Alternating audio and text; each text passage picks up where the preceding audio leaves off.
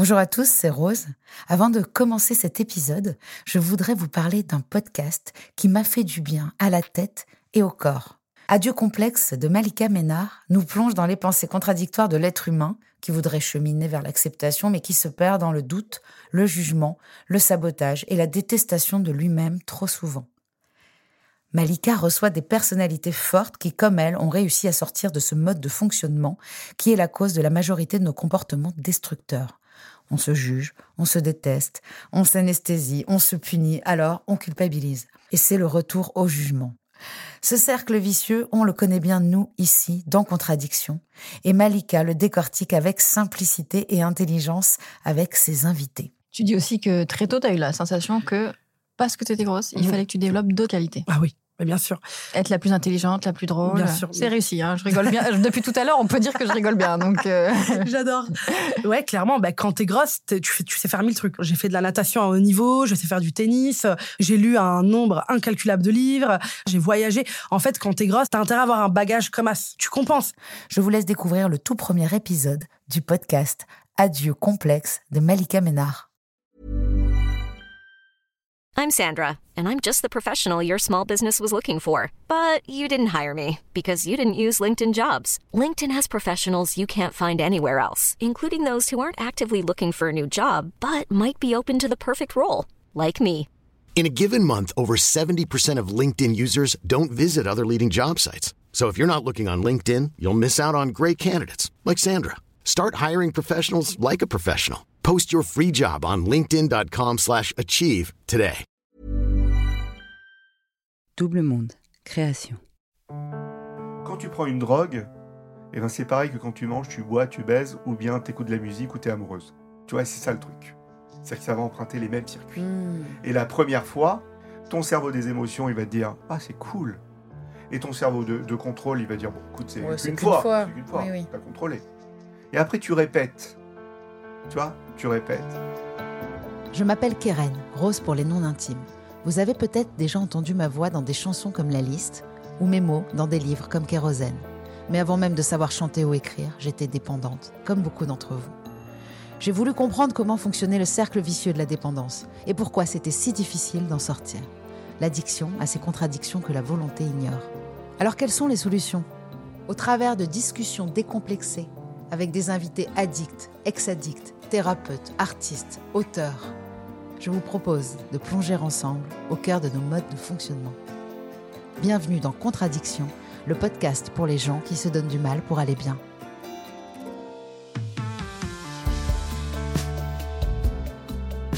Et pour ne pas en manquer une ligne, rendez-vous sur les réseaux sociaux de Rose, de Double Monde et sur le compte Instagram Contradiction Podcast.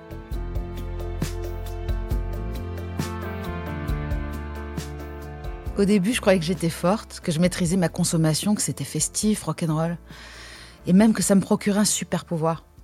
Quelque temps après, j'ai cru que j'étais faible, j'avais honte de moi et je me sentais coupable de tous mes maux. En réalité, je n'étais ni forte, ni faible, j'étais malade.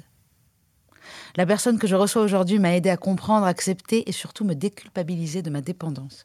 Le docteur Carilla, addictologue connu et reconnu, de l'hôpital Paul Brousse jusqu'au plateau de télévision, va nous éclairer sur ce mal silencieux et souvent incompris par ceux qui n'en souffrent pas, et nous aider à comprendre comment et pourquoi on y sombre, on galère, on en sort. Je suis ravie de te recevoir, Laurent. On s'est rencontrés sur un plateau de télévision. Tu m'as reçu en consultation Zoom pendant le confinement. Tu m'as énormément aidé.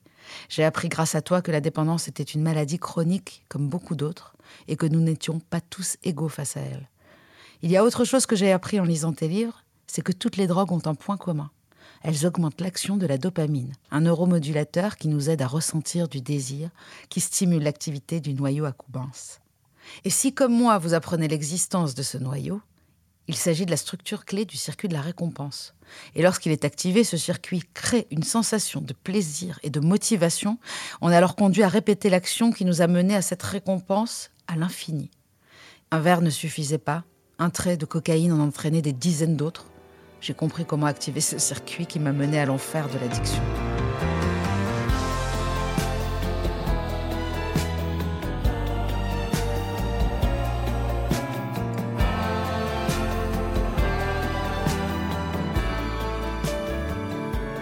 Bonjour Laurent. Bonjour Rose. Je suis contente de te recevoir. Moi, je suis content d'être là. Merci beaucoup. Tout d'abord, j'aimerais savoir, pour ta part, quelle est justement l'addiction? Qu'est-ce qu'elle représente dans ta vie à toi? Sans parler de ton métier. Est-ce que c'était un sujet de prédilection euh, pour Ouais, ton- très tôt. Très tôt pour moi. Si tu veux, euh, euh, moi, je suis fan de musique euh, métal, hein, tu vois. Et y y a- je suis fan aussi euh, d'autobiographie rock, etc. Et il y a toujours eu ce truc sex, drugs and rock. Donc j'ai toujours été attiré vers euh, finalement ce côté euh, drogue, histoire de drogue. Mais vraiment là où j'ai été euh, marqué, c'est pendant ma quatrième année de médecine, où j'ai fait mon stage de psychiatrie. Euh, J'avais un stage de trois mois de psychiatrie. Et euh, à l'époque, je suis pas très vieux, mais à l'époque quand même, euh, je voyais que les personnes addictes qui étaient hospitalisées, Mhm. ben, les gens s'en occupaient moins que les, les autres malades, tu vois. Et je me suis dit, ça c'est pour moi, je vais m'occuper d'eux. Et après, si tu veux, au fur et à mesure du temps, ben voilà, je, je me suis intéressé de plus en plus à ça. Il y a un diplôme qui a été créé en 2001 euh, euh, sur l'addictologie, tu vois, un truc très officiel, un diplôme euh, d'enseignement supérieur complémentaire. Et quand j'ai reçu le courrier, j'ai ressenti ça comme un, un cadeau un peu divin, tu vois. C'est complètement mystique, tu vois. Mais si tu veux, voilà, c'est- un truc tout naturel chez moi. et après, si tu me dis les addictions chez moi, peut-être au travail, mais en tout cas des addictions positives, hein, comme j'en parle dans On n'a qu'une vie, des addictions, beaucoup d'addictions positives, et notamment à la musique. Ah, très bien. Alors en fait, on va, on va essayer déjà de définir euh, un petit peu pour les gens qui nous écoutent euh, l'addiction. Euh, par exemple, moi, la première fois que j'ai bu, donc Ouais. j'avais euh, j'avais 17 ans, donc c'est tard quand même, euh, j'ai bu un shot de tequila, tu vois, Ouais. et puis j'ai adoré ça, et j'ai dit euh, j'en veux deux, et puis j'en veux trois. Après, on commandait des mètres de tequila, c'était 10 shots de tequila, Ouais, et puis j'ai vomi. ouais. Et en fait, normalement, j'étais vraiment très mal, quoi. Ça aurait dû euh, un petit peu calmer euh, le truc. Le lendemain, j'ai recommandé un, deux, dix shots, j'ai vomi. Et le surlendemain. Et en fait, à chaque fois que je sortais, c'était comme ça que ça se passait. Alors, est-ce qu'on peut dire que déjà très tôt, on peut voir l'addiction chez une personne Et est-ce qu'il y a des cerveaux plus enclins euh, à l'addiction Et pourquoi est-ce qu'on n'est pas égaux face à l'addiction? Ouais, personne n'est égal euh, face à l'addiction, tu as raison de, de- de le préciser. En fait, il y a des facteurs de risque. Tu peux pas savoir qui va être addict, parce que si on le savait, Mm. on soignerait tout de suite. Tu vois, si on dit lui, voilà, euh, au bout de deux jours, lui il va être addict, on le soigne directement. Tu vois, on va pas. Le... C'est plutôt les facteurs de risque. Les facteurs de risque, c'est l'interaction entre ton développement personnel, c'est-à-dire comment tu comment tu fais ta puberté, euh, comment mature ton cerveau. Alors c'est difficile à savoir comment mature ton cerveau parce qu'il faudrait faire de l'imagerie cérébrale. Et euh, il y a des différences, des différences pardon, euh, garçons-filles. Ça, c'est clair Ah et bon? net. Ouais, ouais, il y a des différences. Les, les garçons et les filles ne réagissent pas pareil face aux produits. Il y a des filles, maintenant, les filles rattrapent les garçons sur certains types de consommation, etc. Ça, c'est le, le centre du problème. Mhm. Et ça interagit avec des troubles. Est-ce que tu as des troubles du sommeil? Est-ce que tu as des troubles anxieux? Est-ce que tu as des troubles dépressifs? Est-ce que tu as d'autres troubles? Est-ce que tu as un tempérament à, à aimer la sensation forte, euh, les sensations fortes, tu vois, ou à éviter le danger? Euh, Ça interagit aussi euh, avec des facteurs cérébraux, c'est-à-dire que comment ton cerveau se forme, Mhm. clairement, ton métabolisme, euh, l'adaptation de ton cerveau face à des situations de stress, etc. Ça interagit avec des facteurs génétiques. Ah ça oui. explique pas tout, Il y a hein, mais beaucoup de facteurs. en Ouais. fait. c'est- interagit avec les facteurs génétiques qui expliquent 40 à 60% du problème, mais ça explique pas tout. Toi, c'est pas parce que ton père ou ton grand-père était euh, alcoolodépendant que tu vas être forcément alcoolodépendant, mais c'est un risque en plus. Et tous ces facteurs-là, enfin ton développement central, interagit avec l'environnement. Et pour moi, l'addiction, c'est une maladie de l'environnement aussi. C'est-à-dire euh, tes copains, tes copines, comment ils consomment, les produits, comment ils sont disponibles, les comportements addictifs, comment ils sont disponibles, le stress environnemental. Et en fait, pour être addict, faut que ces cinq grands facteurs-là, qui interagissent tous ensemble, soient déséquilibrés. Là, on va dire, il y a un gros risque d'addiction. Mais Ah. tu vois, tu peux pas le dire sur un jeune, ou comme toi, quand tu as fait à 17 ans un peu de binge drinking, on peut pas le dire. On ne savait pas ce On- que c'était à l'époque, en plus, on- le binge drinking. On peut dire, euh, voilà, tu as fait un peu de binge drinking, un jour, deux jours, trois jours, et c'est vrai qu'à fort la répétition des consommations, c'est un facteur de risque. Oui, j'ai vu ça dans tes livres aussi. C'est vrai qu'il y a une, une idée de répétition. Mais tu viens de parler de maladie, en fait. Dans l'esprit de beaucoup, on dirait que vouloir suffit, qu'on pourrait arrêter. On, combien de fois on m'a dit euh, t'as pas de, t'as- De volonté. t'as pas de volonté, par exemple. C'est une hérésie. Ou t'es faible. C'est une hérésie, C'est une c'est hérésie. ça. On parle de maladie, alors. On est, qu'on vraiment dans quelqu'un qui a un diabète, t'es faible? Ou t'as pas de volonté Tu vois Est-ce qu'on dit à quelqu'un qui a un cancer, t'es faible, t'as pas de volonté? Tu vois ce que je veux dire ou Donc pas? pour toi, c'est vraiment du même type qu'un cancer? L'addiction, c'est une maladie chronique. C'est rassurant en fait pour les, oui. pour les gens qui sont Oui. dépendants. C'est une maladie chronique qui évolue par rechute. La rechute fait partie de la maladie. La guérison de l'addiction, c'est la guérison d'un épisode. C'est-à-dire que, par exemple, tu es complètement intoxiqué à une substance, on va te désintoxiquer. Là, on parle de guérison. Mais l'important dans la maladie, c'est la rémission. Tu vois C'est combien de temps tu restes dans les situations que tu as Mm, mm. décidées. Et donc, ces modèles-là, c'est des modèles de maladie chronique. Je veux dire, c'est, tu vois, euh, ça peut être une cardiopathie, une maladie cardiaque, ça peut être, euh, je sais pas moi, un diabète. Moi, j'aime bien comparer ça aux maladies. Et d'ailleurs, je fais toujours une comparaison quand je donne des conférences, c'est que je montre un cerveau de cocaïnomane comparé à un cerveau non cocaïnomane. Tu vois, et on voit des différences. Et je montre un cœur malade et un cœur sain. Il y a les mêmes différences d'aspect métabolique. C'est pas la même chose. Est-ce que c'est pas la cocaïne qui a détruit le cerveau ou c'est vraiment le cerveau à l'origine qui est différent? Non, non, c'est la cocaïne qui va modifier ton cerveau. Ah, Et il va le modifier. Notre cerveau est plastique, on s'adapte. Et euh, le problème, c'est qu'à un moment, euh, tu peux plus t'adapter. Donc, euh, ton cerveau, lui, qu'est-ce qu'il fait? Le cerveau malade, eh ben, il essaye d'agir comme un cerveau mm, pas mm, malade. mm. Et c'est pour ça qu'il a du mal. C'est que- pour ça qu'il y a des moments où le consommateur dit bah, je vais les consommer.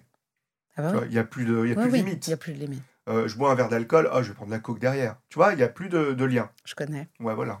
Mais tu parles de, donc de maladie euh, Oui. euh, du Chronique. cerveau, chronique, mais une maladie aussi des émotions. Oui, oui, c'est une maladie chronique générale qui touche le cerveau, qui touche les, émotions et qui touche l'environnement. Tu vois, c'est une interaction de ces, phénomènes-là. j'ai fait. beaucoup aimé l'arbre addict que Oui. tu as dans ton livre, euh, qui c'est celui, il est fabuleux, Addiction, dites-leur adieu. C'est Ouais. vraiment un petit guide visuel. Ouais, c'est visuel. C'est vraiment bien foutu parce Ouais. qu'on a- on, on comprend ce qu'il y a dans une cigarette, ce qu'il y a dans la, Ouais, que, comment chaque drogue agit sur le cerveau. L'idée de ce bouquin, c'est ça, c'est vraiment du visuel. Et ça aide comprendre. beaucoup parce que j'ai arrêté euh, très récemment de fumer. Enfin. Ça fait plusieurs fois, mais là, je, voilà, je suis encore sur le coup. Bravo. Mais le dessin de la cigarette euh, m'a vraiment fait un choc. C'est-à-dire avec toutes les substances, Ouais. euh, il y en a des dizaines et il y en a combien tu dis qu'il y a de... Plusieurs 400, centaines. voilà. plusieurs centaines. Et à côté de ça, la vapoteuse où on dit oui, on sait pas, peut-être qu'un jour il y a un sketch de Gad Elmaleh qui dit on va tous choper des cancers pomme banane. Ouais. Donc c'est assez drôle. Ouais. Mais toi, tu expliques vraiment qu'en fait non, C'est un euh, un super, ouais, c'est un Ouais. super outil. Un Bah voilà, je m'y suis mise, on va risques. voir. Bah, très bien, c'est Bah oui. bien. Mais les émotions, moi je trouve ça hyper important parce que quand même, on, on consomme sur une émotion souvent. Bien sûr. Voilà, c'est-à-dire que euh, on est en colère, on est triste, on a peur, Ou même on est heureux.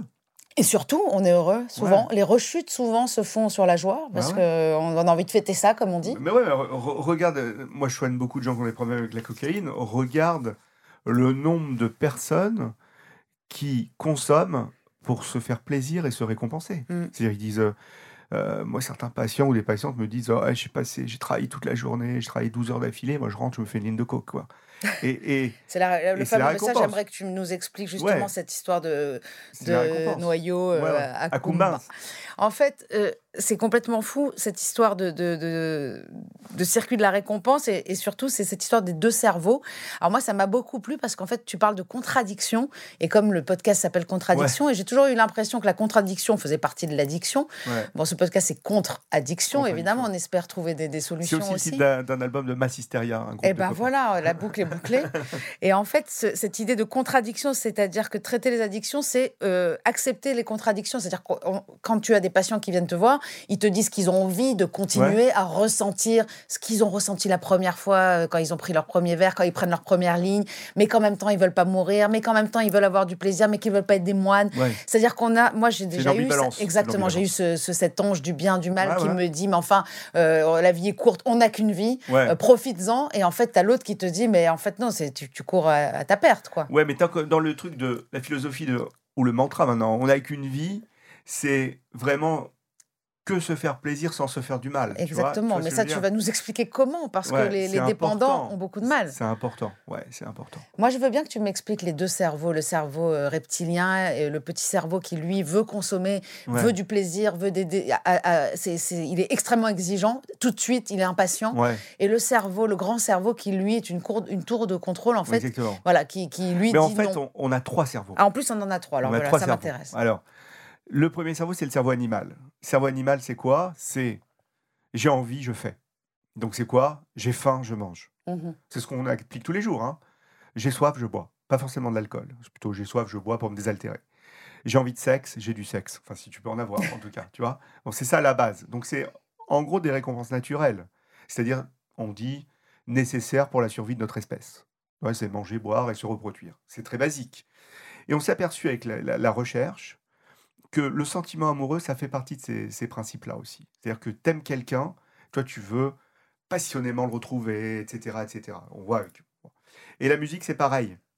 Le même senti, la musique va activer ce cerveau reptilien, ce cerveau En animal. fait, j'étais déjà en, euh, Tu très, très. enfin, j'avais un Tu bon terrain pour, pour, euh, pour déclencher ce, ce oui, cerveau mais ça, on l'a reptilien. tous. On l'a tous. Mais quand tu fais de la musique, que tu es une amoureuse née et que. Oui, ces éléments-là, tu vois, c'est dans ta personnalité. Mais moi, je suis comme toi. C'est-à-dire que, voilà, c'est la musique. euh, Bon, toi, tu es musicienne professionnelle, Ouais. mais il y a la musique. euh, Mais Être fan aussi fonctionne. ouais, être fan, ou moi, tu vois, je, je bosse aussi avec un webzine qui s'appelle Art Force, j'écris des articles, j'interviewe les gens, etc. Tu vois, c'est une, une autre activité, mais s'il y a ce truc-là, tu vois, s'il te fait vraiment plaisir, quoi. Le deuxième cerveau, c'est le cerveau des émotions. C'est-à-dire que tu vas avoir cette information de j'ai faim, je mange, etc., etc. Et les émotions, c'est, si tu veux, le cerveau va un peu calculer les choses, va moduler les choses et va dire bon, ok, t'as faim, tu vas manger, mais tu vas manger comme ça. Tu vois, Euh, ok, ben, on va trouver une solution pour que tu manges. Tu vois, ou ben voilà, tu vas te déplacer pour aller manger, etc., etc. Et le dernier cerveau, c'est le cerveau intellectuel, c'est ce qui te permet de te contrôler. Tu vois, de te contrôler les choses. C'est-à-dire que t'as faim, tu vas pas aller dévaliser le supermarché ou te mettre à te gaver euh, de, de- de produits hypercaloriques ou hypocaloriques, peu importe. Parce que tu as ton cerveau qui te contrôle. Or, dans certaines maladies, notamment le trouble du comportement alimentaire, tu vois, comme l'anorexie ou la boulimie, Mhm. ça, c'est déréglé. Donc, tu vois, ces trois cerveaux interagissent ensemble. D'où la contradiction. Et le, le- le truc de base, le truc de contradiction, si tu veux, c'est vrai, c'est que quand tu prends une drogue, eh ben c'est pareil que quand tu manges, tu bois, tu baises, ou bien tu écoutes de la musique ou tu es amoureuse. Tu vois, c'est ça le truc. C'est que ça va emprunter les mêmes circuits. Hmm. Et la première fois, ton cerveau des émotions, il va te dire Ah, c'est cool. Et ton cerveau de, de contrôle, il va dire Bon, écoute, c'est Ouais, qu'une fois. fois. C'est qu'une fois. Oui, oui. T'as contrôlé. Et après, tu répètes. Tu vois Tu répètes. Mais tu retrouves pas le plaisir des premières fois. Donc, qu'est-ce qui fait Ton cerveau des émotions, il te dit C'est cool, vas-y, continue. C'est bien. Ton cerveau de contrôle, il te dit Bon, écoute, euh, ça va pour l'instant. Et à un moment, les cerveaux, ils se séparent. Ils séparent pourquoi C'est ça qu'on appelle la dissociation un peu? Non, c'est c'est pas de la dissociation, c'est ouais, c'est de la dissociation, mais de circuits cérébraux. Si on a quatre grands circuits cérébraux, on a le premier circuit, c'est le circuit de la récompense. Le deuxième circuit, c'est le circuit de la mémoire et de l'apprentissage. Le troisième circuit, c'est la motivation. Et le quatrième circuit, c'est le contrôle. Dans une situation physiologique, c'est-à-dire tu manges, tu bois, etc., ces quatre circuits fonctionnent ensemble. Quand tu as fini de manger, de boire, de faire Ah oui, l'amour, la satiété. Ouais, tout ça, les quatre circuits s'éteignent. Mais ils vont se rallumer quand c'est- tu vas recommencer. Quand tu es addict, Ça s'éteint pas. ouais, mais les circuits se séparent. C'est-à-dire que d'un côté, tu as récompense, mémoire, de l'autre côté, tout seul, motivation, et tout seul, contrôle. Et ça veut dire Mmh. quoi? Ça veut dire que quand tu es addict, tu recherches que de la récompense. Il n'y a plus de motivation à rien. Tu sais, quand on te dit t'as pas de volonté, Mhm. la volonté, c'est un petit truc du circuit de la motivation. En fait, tu plus motivé à rien. Non. Et le dernier truc, tu plus de contrôle. Donc l'addiction, c'est quoi? La recherche de récompense, la perte de motivation et la perte de contrôle. Et ça s'explique comme ça.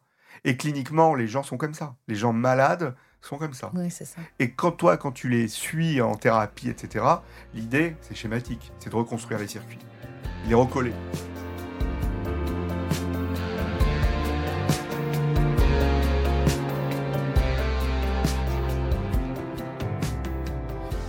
Les addictions, on a plusieurs types d'addictions. Oui. Voilà, on a l'addiction d'abord aux substances. Mais même dans ce, ce type d'addiction, il y a deux types d'addictions, c'est substances licites et les substances illicites. Alors souvent, les gens pensent que les drogués, c'est euh, les héroïnomanes, les cocaïnomanes. Voilà, on a compris euh, que c'est pas du tout le cas aujourd'hui et que les drogues licites, pour, enfin, selon moi, elles sont encore plus dangereuses parce que accessibles déjà. Et puis, euh, bah, savoir est-ce qu'il y a une échelle de gravité dans, dans, dans les drogues, dans les substances? Parce que les médicaments, par exemple, on voit que la, la dépendance pharmacologique est hyper importante en France et, qui, et elle tue des gens au- aussi bien que le tabac, l'alcool. Ou D'ailleurs, la cocaïne tue moins de gens que le tabac. La drogue la plus addictive, c'est le tabac. Voilà. C'est la plus addictive, celle qui tue 73 000 euh, personnes par an. Après, c'est rejoint par l'alcool, tu vois. Voilà, 40 c'est les deux 40 drogues licites. Ouais, c'est des drogues licites. 41 000 morts par an, l'alcool. Euh, après, moi, j'aime pas trop l'idée de gradation de, de drogue, tu vois, parce que euh, dans les drogues, des drogues licites, c'est vrai que la, la prévalence est moindre. Les gens, euh, enfin, il y, a- il y a plus de consommateurs de tabac et d'alcool que de consommateurs de cocaïne, par Mhm. exemple. Mais la ça. cocaïne, tu peux mourir d'un accident, euh, euh, d'un accident en la consommant, tu vois, un accident cardiaque, un accident cérébral. Euh, les médicaments, alors il y a les médicaments opioïdes, c'est vrai que c'est une catastrophe aux États-Unis par exemple, et on voit en France ça commence à arriver. En France, on consomme énormément de tranquillisants. Ça, ça, c'est source d'addiction. ouais. Oui, c'est source d'addiction. Il y en a qui consomment que ça. hein. Euh, des gens qui consomment des hypnotiques, hein, des médicaments pour dormir, pareil. Somnifères, ouais. c'est énorme. Ces drogues Z, c'est une catastrophe, tu vois. Donc, euh, j'ai pas envie de dire une gradation, j'ai envie de dire que celle qui tue le plus de monde, c'est le tabac, et que on peut mourir de toutes les drogues, et on peut avoir des complications avec toutes les drogues, voilà. Mais c'est vrai que licite, euh, tabac, alcool, c'est au sommet. Illicite, les drogues les plus dangereuses, en tout cas les plus addictives, il y a quand même la cocaïne au premier plan avec l'héroïne, tu vois, et les opioïdes. C'est vraiment très, très, très, très en avant. Après, euh, voilà, tu peux mourir euh, d'intoxication à la MDMA euh, un soir La tout seul en boîte de nuit. la tu vois. MDMA est très à la mode, là. Ouais, même, les hein. jeunes, tu as des jeunes qui meurent un soir, ils ont goûté de la MDMA. hein, donc, Et j'ai euh, vu aussi des, des jeunes, euh, j'ai vu des reportages sur la codéine, j'ai Ouais. halluciné, des La jeunes de codéine, 13 ans qui ouais, mettent en fait dans du Sprite ouais, de la codéine. de- Comment ça s'appelle? Du lean, du purple drum. Et en fait, Les nouveau- parents, ils se rendent pas compte, ils vont chercher dans la pharmacie des parents de la codéine et ils se mettent pour la journée dans leur bouteille de Ouais, avec la grenadine. La grenadine. Eh ben, ouais, c'est- comme euh, l'héroïne et les médicaments opioïdes. Le, la codéine, c'est un opioïde. Donc euh, voilà, c'est. C'est fou que ce soit accessible comme ça. Alors maintenant, il y a eu un arrêté. morts. il y a eu hein, un arrêté avec. Mm, Ouais, il y a des morts mm, par mm, overdose. Il y mm. a même des DJ célèbres qui sont morts. Avicii, il est mort de ça. hein. Euh, Ça, on n'a pas bien su dans son reportage. hein, Ouais. on n'a pas, ils nous ont pas bien Bah, expliqué. bah, quand même, il consommait beaucoup, beaucoup. on de voit qu'il, a- en fait, il avait mal quelque part. Il avait mal au dos ou je Mais- sais pas. c'est toujours comme ça. C'est ça. hein, ça commence par une douleur Ça commence veut- par des douleurs. Regarde le batteur des Foo Fighters qui est mort récemment. Oui. Euh, Prince. Prince, euh, Michael Jackson, Mm. etc. C'est des histoires de douleurs et d'opioïdes. Mm, mm, mm. Et en fait, le problème, c'est quoi? C'est que normalement, maintenant, on a un antidote pour les opioïdes, les overdoses d'opioïdes. Mais si t'es tout seul, t'es cuit. Quoi. Ah oui, c'est ça. Tu vois, tu peux mourir. Ah, il y, y a des antidotes. Ouais, il y a un antidote qui s'appelle l'analoxone. D'accord.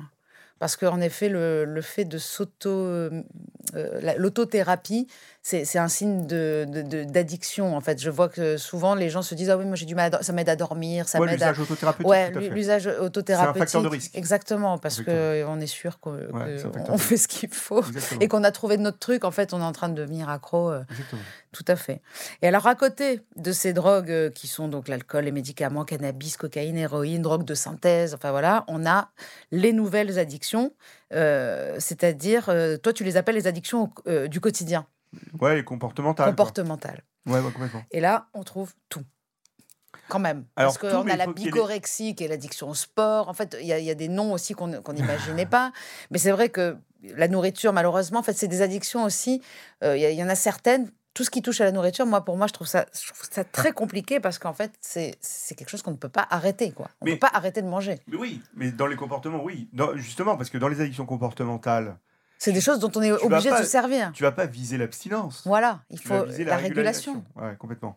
Et tu as plein de comportements qui peuvent. Parce que l'addiction, à la base, ça part sur la même notion que le plaisir. Tu es d'accord Mhm. Quelqu'un qui consomme une première fois une substance ou un comportement, c'est pour se faire plaisir. Il va pas se faire mal.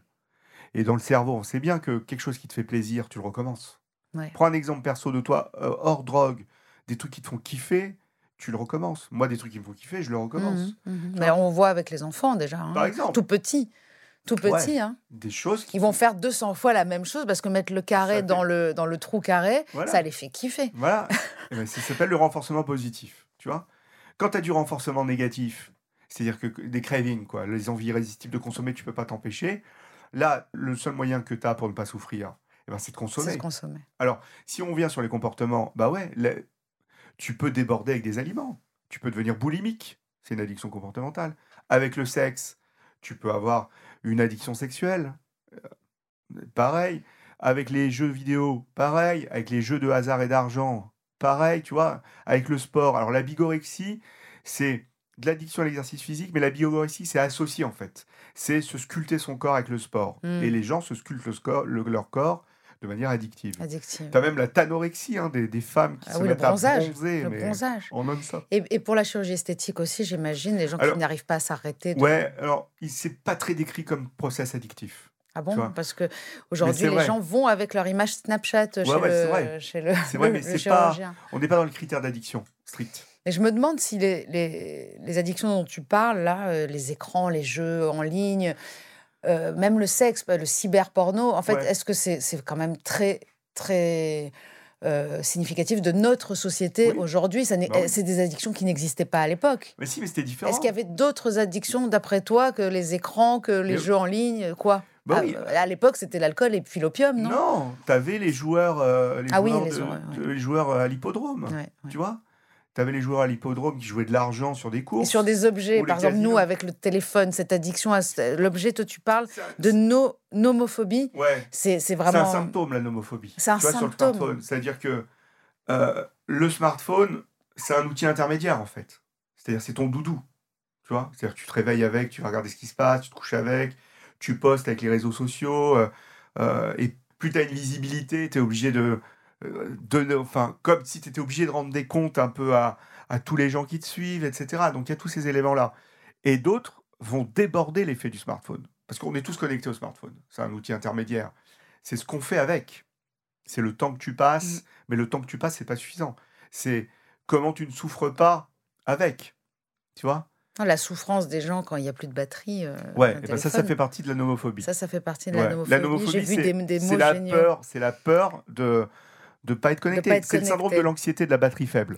Et j'aime beaucoup le phobing. Phubbing, ouais. Phubbing. Il y en a plein. Ouais, alors ça, c'est. C'est des gens qui snobent. Qui snobent. On est par exemple tous les quatre à table. Et on en fait, ils préfèrent discuter. Il y, en a, euh, il y en a un qui est discuté, il voit son portable, il discute, il s'en fout des Il autres. s'en fout des autres. Ou alors, on a le snobbies. Le smombies. Le c'est- vois c'est plein dans la rue. voyaient- qui, qui- Ils marchent qui dans la traversent. rue, tête baissée avec le téléphone. Tout ça, c'est des symptômes alors de C'est symptomatique. euh, c'est des écrans, symptomatiques. Ouais, c'est symptomatique de l'usage, de l'hyper-usage des de écrans. l'hyper-usage des écrans. Et les addicts, justement, à, je sais pas, aux réseaux sociaux, par exemple, ils vont avoir un comportement de phubbing, ils vont avoir un comportement de nomophobie, ils vont avoir des symptômes de smombie, ils vont aussi avoir de la tasagoraphobie. La tasagoraphobie, c'est on, on t'envoie un message et comme on te répond pas tout de suite, tu es Ah en oui. angoisse totale, tu es complètement parano, etc. Tu vois Moi, je a- trouve qu'il y a énormément de, de problèmes liés Ah ouais à, à Non, ça Internet. révèle, ça révèle. Ça révèle, mais quand même, ça en crée aussi. Non, ça révèle. Tu mais bon, tu vois, euh, dans les années 80, bon, ça fait boomer de dire ça, mais dans les années 80, l'addiction sexuelle, t'en avais. T'en avais avec. euh, Minitel, il y avait, ouais, il y avait le Minitel Rose, il y avait les sex shops. vois, téléphones. il y avait les, 36, les- ouais. ouais, il y avait la prostitution de rue, il y avait le téléphone, les, numéros euh, roses, etc. Euh, tu vois, tu peux tout prendre. Mais en fait, c'est ça aussi. Il faudrait. J'aimerais qu'on discute de ça parce que là, on a, on a plus ou moins compris un petit peu qu'est-ce qu'était la- l'addiction, la dépendance et, quel genre euh, d'addiction existait. Mais qu'est-ce que qu'est-ce que quelqu'un qui, qui se reconnaît peut faire en fait et qui s'est pas rendu compte de ça ou qui a peur ou qui a honte? Parce qu'il y a la honte aussi. Moi, je me suis rendu compte quand j'ai sorti mon livre Kérosène en, en 2019, je parlais de mon addiction à l'alcool et à la cocaïne. Euh, J'avais quitté les réseaux sociaux depuis un bon moment dé- déjà. Donc quelqu'un s'occupait de, de tes réseaux Oui, alors? et toujours. Ouais, d'accord. Mais j'ai besoin de. Tu vas pas Je, j'y vais très rarement sur ordinateur, je l'ai pas sur mon téléphone. D'accord. Et j'y vais rarement, et sinon ma, ma community manager me transfère des messages ou des choses comme ça. Mais à la sortie de mon, mon livre, eh ben, j'avais envie euh, de, De voir les messages. Ouais. Et en fait, j'ai eu un tel nombre de messages de gens qui me disent je me suis reconnue, je, je, je sais pas quoi faire, mon mari c'est pareil, ma mère c'est pareil. Et, et en fait, c'était des gens qui étaient dans une souffrance euh, et qui me demandaient de l'aide. Euh, moi, j'avais, à part dire ce que j'avais fait moi, Ouais, c'est-à-dire bah, en fait, moi, j'avais juste compris que j'allais rater ma vie. De toute façon, j'étais en train de, de mourir à petit feu. Mais moi, c'était la dépression, surtout qui a engendré l'addiction, parce que la solitude, le mensonge, parce qu'on ment à beaucoup de gens qui savent pas. Donc le mensonge, la solitude, et puis surtout, ce que, il faut parler de ça, c'est ce que les psychotropes euh, induisent comme dépression. Euh, la dépression qui, qui, qui résulte de la consommation. Alors, c'est important ce que tu dis. D'abord, il faut peut-être définir euh, comment on est addict. Les gens se reconnaissent, mais moi, j'utilise toujours même mes moyens mnémotechniques. Cinq fois la lettre C, C. ouais, tu vois, pendant 12 mois. Donc, le premier C, c'est une perte de contrôle. Le deuxième C, c'est pas dans l'ordre, mais voilà, hein. Mhm. un usage compulsif de drogue ou de comportement. Le troisième C, c'est le craving, l'envie irrésistible de consommer. Le quatrième C, c'est un usage continu, chronique. Et le, le- le cinquième C, c'est euh, des conséquences sur la vie, sociale, physique, psychique. Tu vois, quand tu as tes 5 C pendant au moins 12 mois, déjà tu es addict. Donc les gens, il faut qu'ils notent vois, ces 5 ouais, c'est important parce que euh, tout le monde a tendance à dire ouais moi je suis addict à ci, je suis addict au sushi, je suis addict à ça. Ça c'est pas vrai. Ça c'est on utilise le mot addict différemment, tu vois. Je suis addict à euh, Nikos Aliagas, je sais pas pourquoi je pense à lui, tu vois. Bon, ok non, c'est pas des addictions. Pourquoi quoi. Je- Je sais Nikos pas, j'ai eu ça son image dans la tête. Mais l'addiction, en plus, euh, le, le terme addiction, euh, aux origines de- du terme, on a, c'est le manque de liberté, c'est être ouais. asservi. euh, Ouais ouais, c'est ouais, L'esclavage. Ouais, t'es un esclave, t'es un esclave de quelque chose. Et euh, c'est la perte de la liberté. Donc, t'as ces 5 C, déjà, t'es addict. Après, c'est. Moi, ce que je recommande, c'est quand on a ces 5 C, il faut aller consulter. Il faut aller consulter Alors, des professionnels. Il y a plein de choses, il y a plein de supports. Il y a déjà le médecin traitant. Il faut aller lui en parler. Alors, on va dire, ouais, non, c'est le médecin de famille. J'ai pas trop envie qu'il soit sache, au courant. euh, bon, ok. On va dire, euh, vous avez, vous avez pas envie de médecin traitant. Eh bien, il y a des centres. Il y a des centres d'addictologie. Il y a des consultations en privé.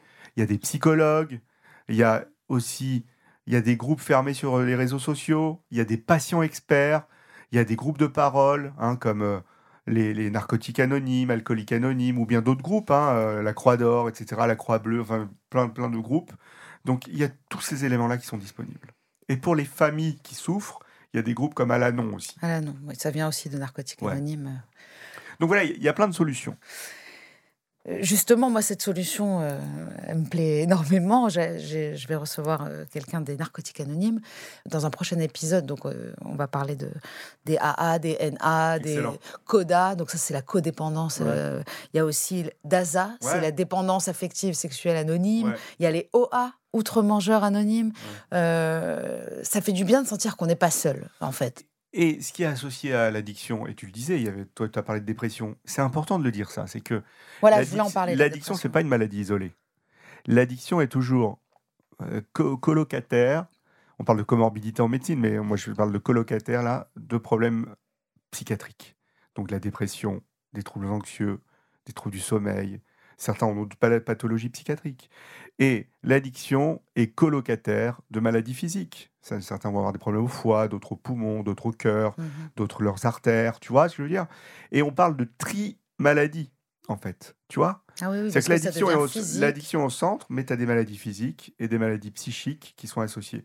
Et quand tu vas traiter l'addiction, si tu traites pas le reste, qu'est-ce qui se passe? Eh ben, tu replonges dans l'addiction. Et tu vois, c'est l'histoire de l'arbre que- dont tu parlais tout à l'heure, l'arbre que j'aime Mhm. bien, mon addict J'aime arbre. beaucoup parce qu'il y a l'arbre visible et il y a toutes les racines. Voilà. Quand tu traites, si quelqu'un tu le traites que pour son addiction, qui est une branche de l'arbre, tu vois, on va dire cocaïne euh, ou je sais pas ce que tu veux, cocaïne et sexe, tu vois. Il y a deux branches.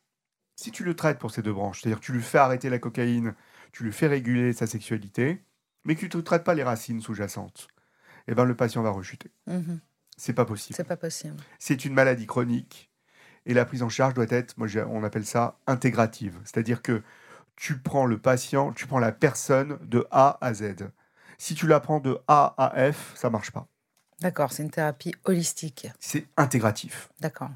Mais dans les, Everything. dans, les, dans les groupes de parole, euh, en fait, on pense souvent que juste on vient dire bonjour, je suis alcoolique, mais en fait, euh, c'est un travail qui se fait sur des années, en étapes, euh, et c'est un travail spirituel euh, et, et- et totalement thérapeutique. hein. C'est-à-dire qu'on retrouve tout ça, de soigner la racine. Mais le traitement, c'est un puzzle. Tu vois, c'est tu vas traiter la, la substance, le problème lié à la substance, le problème lié au comportement, le problème lié au psychique, le problème lié au traumatisme, le problème lié à plein d'autres problèmes, les problèmes cognitifs, les problèmes physiques, les problèmes de couple, les problèmes de famille. Tu vois, tu vois ce que je veux dire? Mais par exemple, Mais si tu prends pas tout tu- ça il faut ensemble, prendre tout. Ouais. ça marche pas. Mais tu veux dire qu'il faut faire plein de thérapies, enfin, il faut Non, aller. pas forcément plein de thérapies. Il faut prendre Faut euh, un, seul pas. Moi, seul- j'appelle ça, enfin, ça s'appelle même, mais je suis fan de ça, le renforcement communautaire. Le renforcement communautaire, c'est qu'il y a plein de gens qui interviennent pour toi. Tu vois, tu peux pas avoir qu'une seule personne qui va te soigner, c'est pas possible. Ah voilà. C'est impossible. Tu peux pas avoir un seul psy qui va dire, moi, je vais tout régler. Pas possible. Il le dira pas, Mhm, j'espère pas, en tout cas. mhm. Il faut qu'il y ait plein d'intervenants. Et c'est pour ça qu'il y a, dans la prise en charge, ben, il va y avoir le médecin généraliste, le pharmacien, le médecin, trai- le, le médecin addictologue, un Ouais, mais ça fait beaucoup d'informations. infirme- Moi, j'ai eu souvent, des, à un moment donné, quand on ne sait plus quoi faire, en fait, quand on ne sait pas vers qui se diriger, on va voir beaucoup, beaucoup de gens. J'ai essayé le MDR, euh, Non, une oui. thérapie cognitive comportementale, j'avais une psychanalyste, l'as pris en un, isolé. psychiatre. Voilà, c'est ça. En fait, il faut que tout le monde travaille de concert. C'est en même temps, c'est intégré. Hmm, ça change C'est-à-dire tout. c'est-à-dire que, moi je le dis aux patients et les patientes, moi je vous revois dans trois semaines, mais entre-temps, il a vu, euh, il- a vu l'infirmière, un dictologue, qui fait pas que donner des médicaments, hein, qui Mhm. parle, etc. Et c'est vraiment de la pratique avancée. Et elle a vu la, la- la psychologue, ou il a vu la psychologue, tu vois, donc il- tu vois, il n'y a pas de temps mort en fait. C'est-à-dire que c'est un programme. Et t'imagines bien dans une maladie chronique, pour restabiliser les choses, Qu'est-ce que ça veut dire une maladie chronique? Maladie chronique, ça veut dire que bah, c'est comme un diabète. Tu vois le diabète? Est-ce qu'on parle, on parle que, on dit que le maladie- cancer est en train de devenir une maladie chronique. Ouais, Qu'est-ce que ça veut dire? Bah, C'est une maladie que tu as depuis toujours, qui s'exprime, qui se réveille, qui peut se calmer. Qui Par peut période, mais qui sera toujours là. C'est une maladie qui est présente et que tu peux euh, stabiliser. Une maladie aiguë, par exemple, euh, l'infection au Covid, c'est une maladie aiguë. D'accord. La grippe, c'est une maladie aiguë. Donc la dépendance, c'est une maladie chronique. Ouais, On l'a en soi.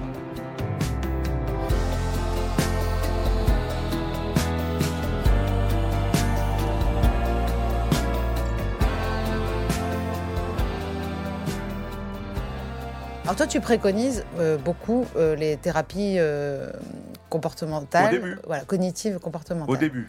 Qu'est-ce que, quel genre de thérapie et qu'est-ce qu'elles apportent exactement? Si tu veux, moi, dans l'idée de soigner les gens, tu as plusieurs phases. On va dire qu'on on va, on va dire que c'est un addict à des substances. Donc, addict à des substances, moi, je suis plus pro l'abstinence. Parce que il y a quand même toutes euh, des discussions en ce moment entre la consommation contrôlée, tu vois. Oui, je voulais parler de ça par rapport à ton livre, parce que c'est vrai qu'il donne envie d'avoir euh, d'avoir du plaisir sans souffrance et de pouvoir consommer euh, en Mais- régulation, mais il y a des gens qui peuvent Il y a pas. des gens qui peuvent pas. Voilà. Donc, on va dire une cible abstinence. Donc, une cible abstinence, c'est. Il y a une première étape dans le traitement, c'est tu vas désintoxiquer les gens. C'est l'initiation de l'abstinence. C'est le sevrage, tu vois. Mais ça dure pas longtemps, ça. Non. Ça dure 15 jours. Selon les semaines. drogues, ouais. ouais. Et c'est facile de se sevrer. Mhm. C'est pas le plus difficile. Le C'est de rester Le sobre. plus difficile, c'est de rester abstinent, de sobre après. Donc, tu vois, tu as cette initiation d'abstinence où on va utiliser des médicaments, on va, on va checker tout le patient, comment il est sur le plan cognitif, comment il est euh, physiquement, comment il est psychiquement, comment il est sur le plan addictologique. On va le désintoxiquer, on va faire ce qu'on appelle des entretiens motivationnels, on va le booster un peu à changer et à maintenir ce cap. Au bout de trois semaines, un mois, on dit que tu as réussi. Ok, maintenant c'est là le plus dur. Et le plus dur, c'est maintenir l'abstinence. D'accord? Mhm. Donc la sobriété ou prévenir la rechute. Donc là, tu vas switcher tes traitements médicamenteux. Tu vas utiliser de la thérapie cognitive et comportementale qui va t'aider à, à comprendre euh, quand tu as un craving, qu'est-ce que tu dois faire. euh, quand tu es dans une situation particulière, comment tu vas dire non à la consommation. Mhm. Tu vois, il y a plein, plein Comprendre aussi qu'est-ce qui induit un craving, parce que souvent, dans- il ne ouais, faut ouais, pas se remettre dans les situations. Exactement. Que le craving, c'est comme une vague. Et qu'à un moment, de la la, passer. la vague, ça me nuise, donc tu vas la passer, tu vois, tu surfes dessus, tu apprends à tous ces, à tous, ces- tous ces Je rappelle juste, le craving, c'est une envie irrésistible. Ouais. ouais. Ça, la TCC, c'est à peu près trois mois de traitement, on va dire, en Mhm. moyenne, ça dépend. Ça dépend. C'est trois mois intensifs. Et tu dois traiter les problèmes psy à côté et les problèmes physiques à côté, tu vois. Et tu Psychologue? Psy- ouais, ouais, par un psychologue ou un psychiatre, psychologue le plus souvent. Est-ce que de retourner, enfin, une analyse, de retourner dans le passé, c'est utile? Moi, j'adore ça. Ah. Pourquoi? Cette idée de psychanalyse, elle est à envisager une fois qu'on a stabilisé le problème aigu, le problème de, tu vois, d'addiction. C'est-à-dire que tu es dans la sobriété, et là, tu peux aller commencer à chercher dans tes racines. Ça aide. Parce qu'en plus, c'est très dur. Euh, au début, on a une espèce de vague high. On est high sans produit. euh, Les parce trois premiers mois. Ah la oui, lune de miel. Ah ouais, la lune de miel. Après, Lune de miel. la- Trois- trois premiers mois. Voilà. Et en fait, on, on- on a l'impression qu'on peut tout faire. Le champ des possibles est énorme. On a un regain d'énergie puisque on Bah en oui. manquait terriblement. Bien sûr. pas Avec le, Bah oui. imagine-toi en gueule de bois tous les matins. Voilà. Mais en fait, à un moment donné, la vie, ça reste la vie, même quand on est clean. Et on a qu'une vie. et on n'a qu'une vie et il, faut, et il faut régler tous les, les- les- les- Enfin, il faut être, Et- il faut mais ça être prend du d'aplomb, temps. quoi. Ouais. Ça prend du temps. Tu vois, et moi, le- donc les programmes de soins, Souvent, on a mis de côté surtout notre vie et nos problèmes de vie en consommant. Donc, on a mis sous Bien le sûr. tapis euh, les factures, les choses. Euh, tous Ouais, les la addicts se vie- retrouvent. Ou la vie, de tout- couple, ouais. la vie sexuelle, ou bien on a une vie sexuelle complètement désinhibée parce que sous-produit, Alors le lendemain, on se réveille, on se dit mais qu'est-ce qui s'est passé? Exactement. ouais. Et là, on et d'un coup, la vie revient. Voilà, Voilà. voilà. Et là, Et c'est au moins un an de traitement. d'accord. À un an, le pronostic, c'est comment je suis à un an. Tu vois? Donc il y a cette première année à franchir Mhm. avec des étapes. Trois semaines, trois mois, six mois, neuf mois, douze mois, c'est des étapes. Bien évidemment, avec tout le suivi entre. Tu vois Mhm. On n'est jamais guéri de toute façon euh, de Moi, je préfère parler de rémission. de Tu vois Rémission. Tu portes la maladie en toi, euh, mais elle est éteinte, comme euh, ben, les pathologies qu'on s'est dit. Tu vois, euh, tu Ah, le cancer, c'est vrai qu'on a une épée de Damoclès au-dessus de la tête. On- ça dépend comment on le voit, mais c'est vrai que. Après, euh, ce... l'addiction, ça peut être. euh, le... Enfin, le sevrage, ça peut être le début d'une nouvelle vie. Il faut que, faut que les gens Le qui nous sevrage, un écoutent aussi. C'est un tremplin. Ouais, et puis il y a, il y a une vie après, Ah après oui. la consommation et elle est Bien belle, sûr. quoi. Ah ouais, c'est est- une très très belle vie. C'est ça. c'est qu'en fait, on redécouvre la vie telle qu'elle est, puisqu'on a, on a toujours euh, essayé de. de- Ouais, de- les gens se de réorganisent. voilà, Voilà. on a, essayé, essayé de, un petit peu de s'arranger avec la réalité, de voir avec les yeux de l'addiction. Ouais. Euh, Aujourd'hui, toi, tu, tu, tu sors un livre qui s'appelle On n'a qu'une vie et où on peut enfin souffler, déculpabiliser, reprendre Ouais. du plaisir. Alors, encore une fois, on est, on est plus pour euh, des gens qui n'ont pas cette maladie chronique de l'addiction. euh, Si on peut l'adapter à eux, on peut, ils peuvent se l'adapter. Il y a plein, plein de choses dans le livre où ils peuvent utiliser euh, des clés. Il y a des que- clés.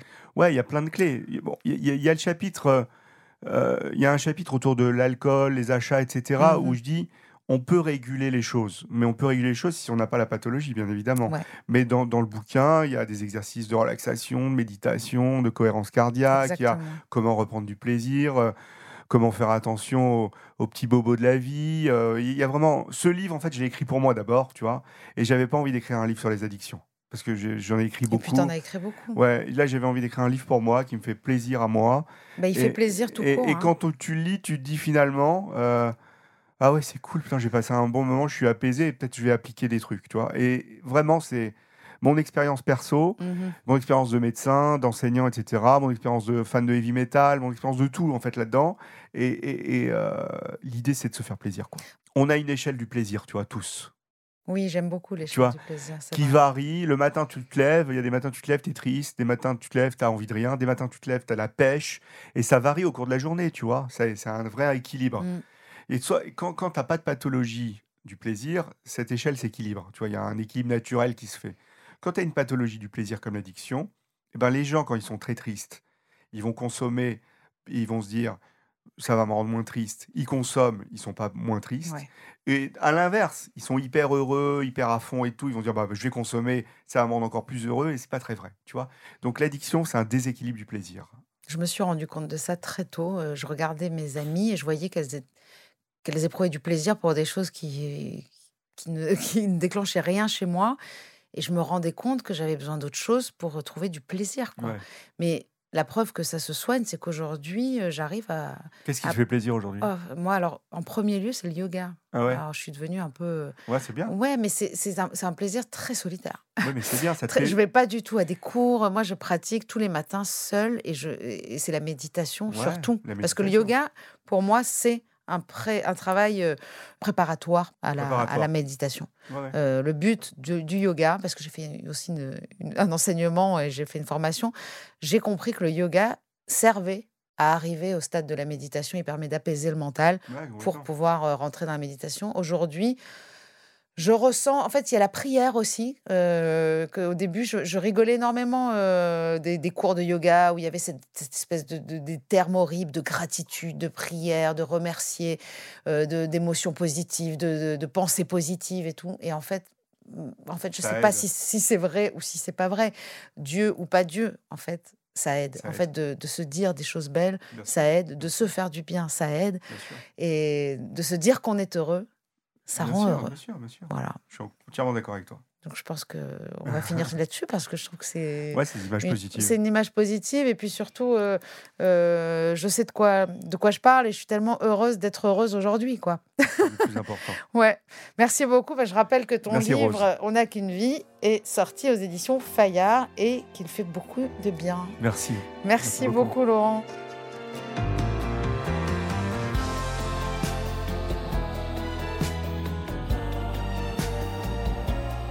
Rendez-vous dans 15 jours pour un prochain épisode de Contradiction, Et ne manquez pas une semaine sur deux notre moment Sois sobre et tais-toi, T apostrophe ES, qui explore le côté lumineux des contradictions humaines.